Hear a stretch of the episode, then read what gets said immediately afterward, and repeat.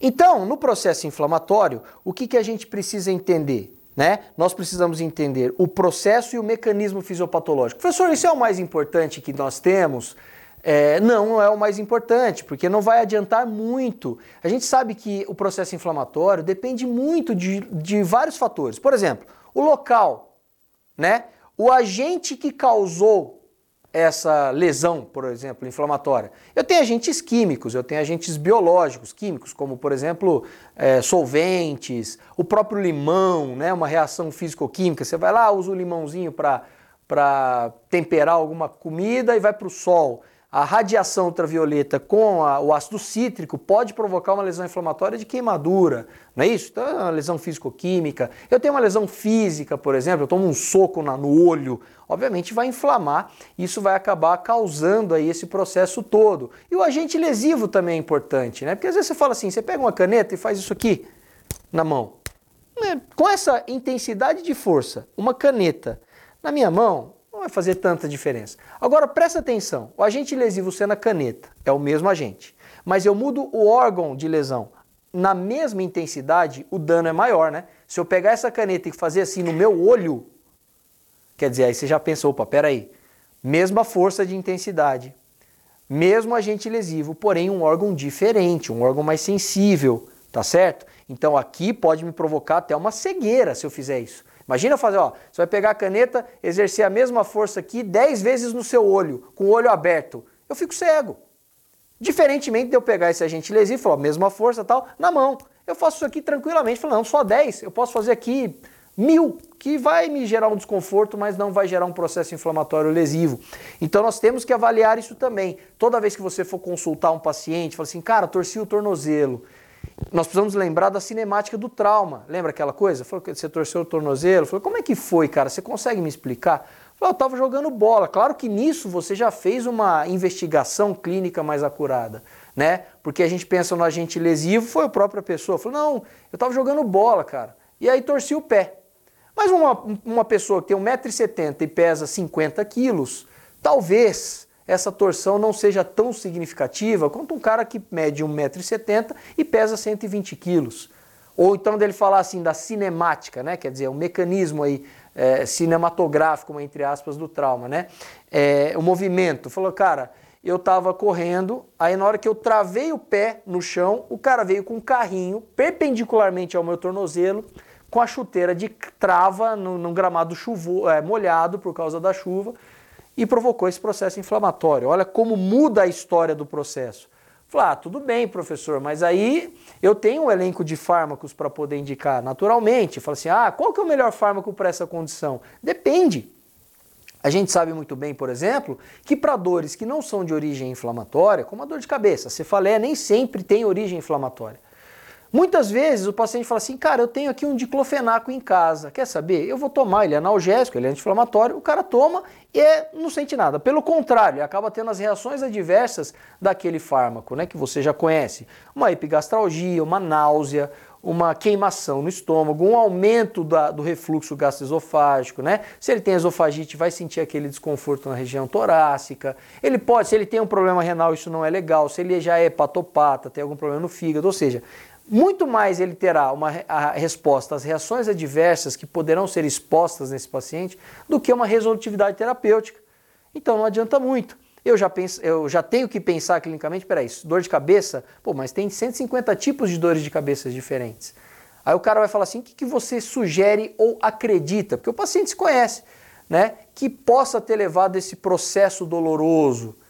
Né? E você pensa sempre na inflamação, alguma coisa. Fala, não, eu acho que eu dormi mal, cara, não, não comi bem, eu estou estressado. Então essa é uma dor de origem nociceptiva. É uma dor de origem que nós chamamos de descendente. Ela parte do sistema nervoso central, claro que é na cabeça, mas ela parte lá e fica por lá. Não é, por exemplo, uma via ascendente. O que é uma via ascendente da inflamação? Eu der uma dedada na parede, a, o impulso elétrico, neuroeletroquímico nervoso, ele vai chegar aqui do meu dedo e até o sistema nervoso central, que vai devolver para o meu dedo em forma de dor em processo inflamatório, né? Então, uma resposta. Já a via descendente, ou seja, que desce, ela parte do sistema nervoso central ou permanece lá.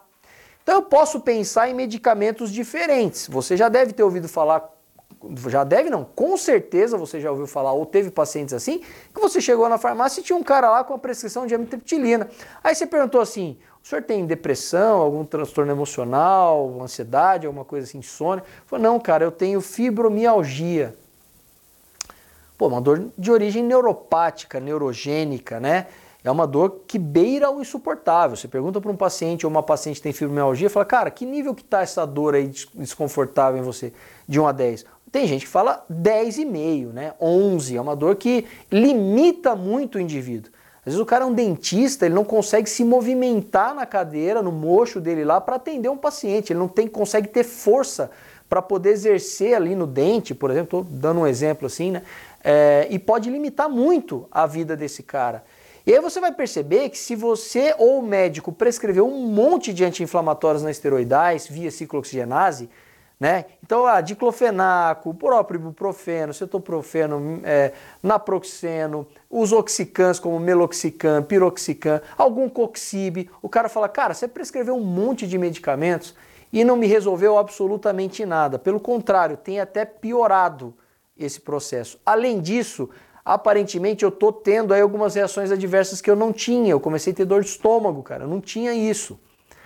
Aí de repente você vê uma prescrição de amitriptilina, de é, topiramato, de sertralina, que são medicamentos controlados, né? Mas você fala assim, cara, o que, que tem a ver isso? Aí o cara passa um tempo e fala assim, melhorei como se tirasse a dor com a mão esse medicamento é milagroso. Aí você fala, cara, mas o que, que tem a ver né, o mecanismo antidepressivo dos tricíclicos, dos inibidores seletivos de recaptação de serotonina? Justamente por isso, é isso que a gente tem que ficar com, na, com as coisas na cabeça. Mecanismo de processo inflamatório não são mecanismos né, de processos inflamatórios, não é um, são vários mecanismos diferentes.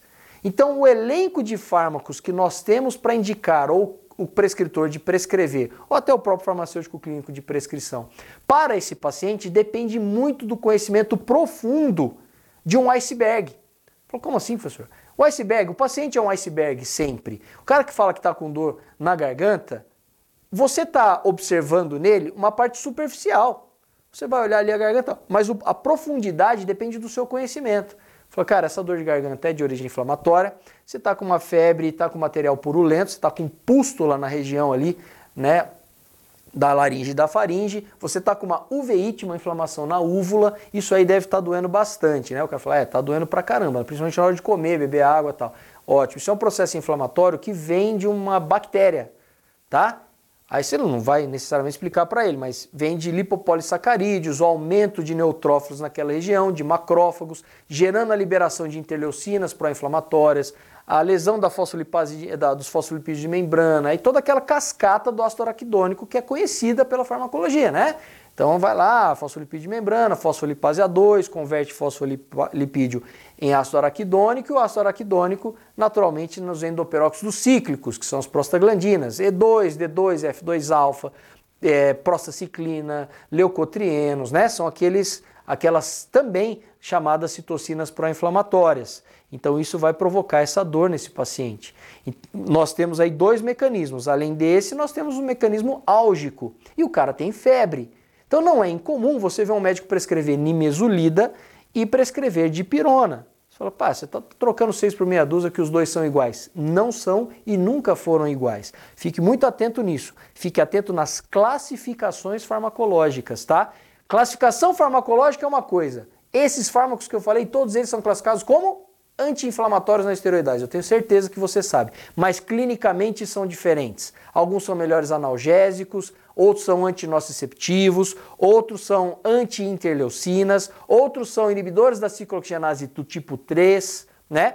Outros, como nós citamos, eu citei aqui na aula também agora, é, os antidepressivos tricíclicos, eles são de vias descendentes, outros são inibidores de fosfodiesterase, por isso que eu falo sempre, estude muito os mecanismos que causam dor, os mecanismos que causam inflamação e os mecanismos de ação dos fármacos para você classificar, prescrever, indicar e orientar o seu paciente de forma correta e assertiva.